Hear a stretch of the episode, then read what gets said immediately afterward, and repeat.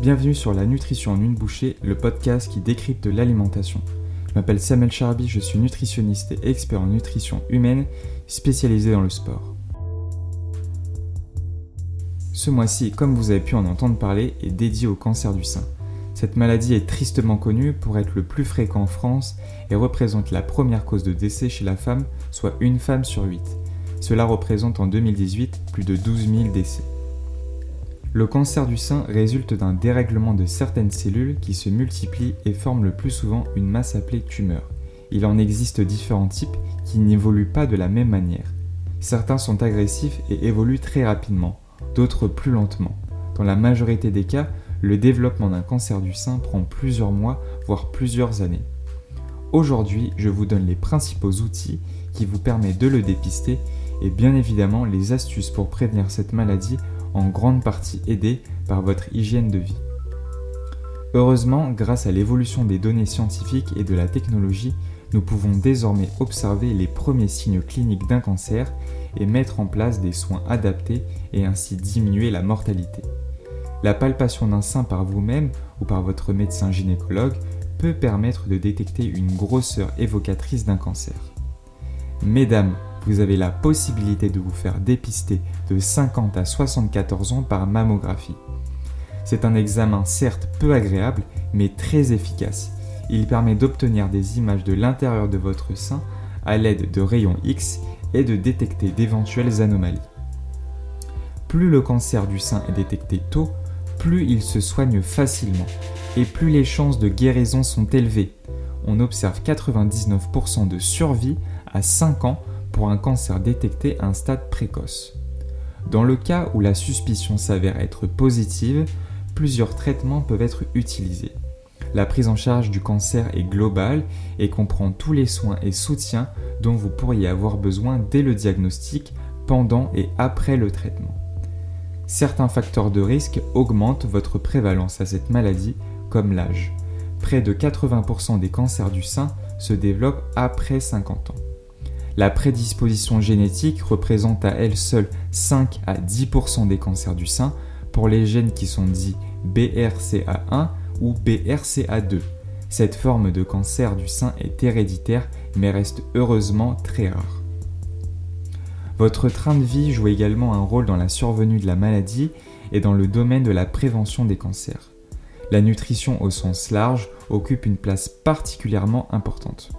Il n'y a pas d'aliment miracle, mais une approche globale et scientifique qui permette de mettre en évidence les fondamentaux dans la prévention du cancer.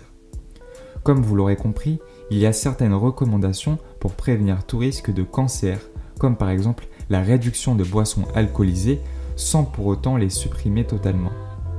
Les recherches sont claires sur le sujet. Avoir une alimentation équilibrée et diversifiée sans excès alimentaire, quel qu'il soit, permet de prévenir l'apparition d'un cancer. En ayant des gestes simples chaque jour, en commençant notamment par augmenter votre apport en fruits et légumes. Ils peuvent être consommés frais, mais également surgelés, en conserve crus et cuits. La recommandation bien connue de 5 fruits et légumes par jour inclut tous les fruits et légumes. Lorsque l'on vous dit 5 fruits et légumes, il s'agit par exemple de 2 portions de fruits et 3 portions de légumes, une portion, c'est équivalent à 100 grammes, soit plus ou moins une tomate, une pomme, deux kiwis, une orange, un bol de soupe ou bien encore une compote sans sucre ajouté. Les aliments cités précédemment contiennent une grande richesse de vitamines et minéraux, de fibres et d'antioxydants. De même, les autres aliments contenant des fibres, comme les céréales complètes, les légumineuses, sont particulièrement intéressantes pour contribuer au beau fonctionnement du système digestif permettant ainsi de réduire le risque de cancer. Les produits laitiers, quant à eux, sont la principale source de calcium et qui profitent d'une meilleure biodisponibilité lorsque celle-ci est d'origine animale.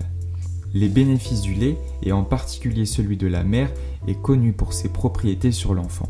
Et allaiter son enfant profite aussi à la mère car il joue un rôle dans la diminution du cancer du sein.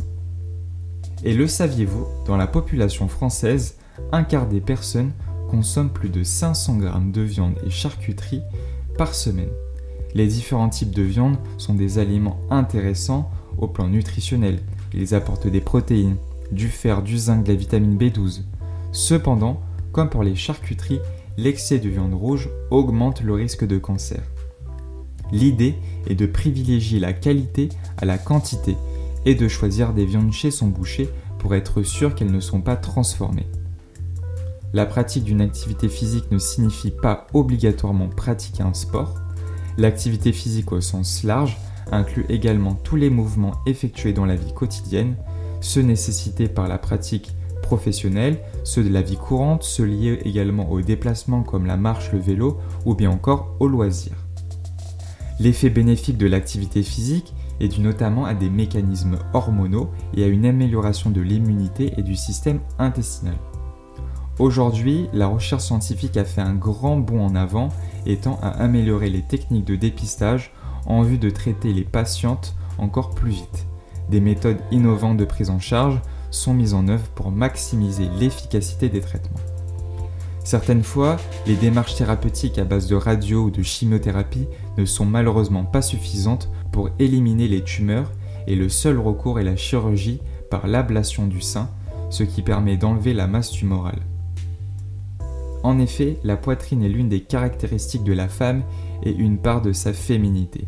Heureusement, un groupe de femmes appelées les Sœurs d'encre ont pris à cœur ce sujet en proposant de recouvrir cette part de souffrance par un tatouage pour guérir sur le plan physique et psychologique. C'est déjà la fin de ce nouvel épisode de la nutrition en une bouchée. D'ailleurs, si vous écoutez ce message, c'est que vous êtes resté jusqu'au bout, alors un grand merci. Si vous voulez, vous pouvez me laisser un avis sur Apple Podcast ou Spotify et partager cet épisode autour de vous. Si vous avez des idées de sujets que vous aimeriez voir abordés, dites-le moi en commentaire ou bien sur les réseaux sociaux sur Samuel Charby Nutrition. Je vous dis à la semaine prochaine pour un nouvel épisode.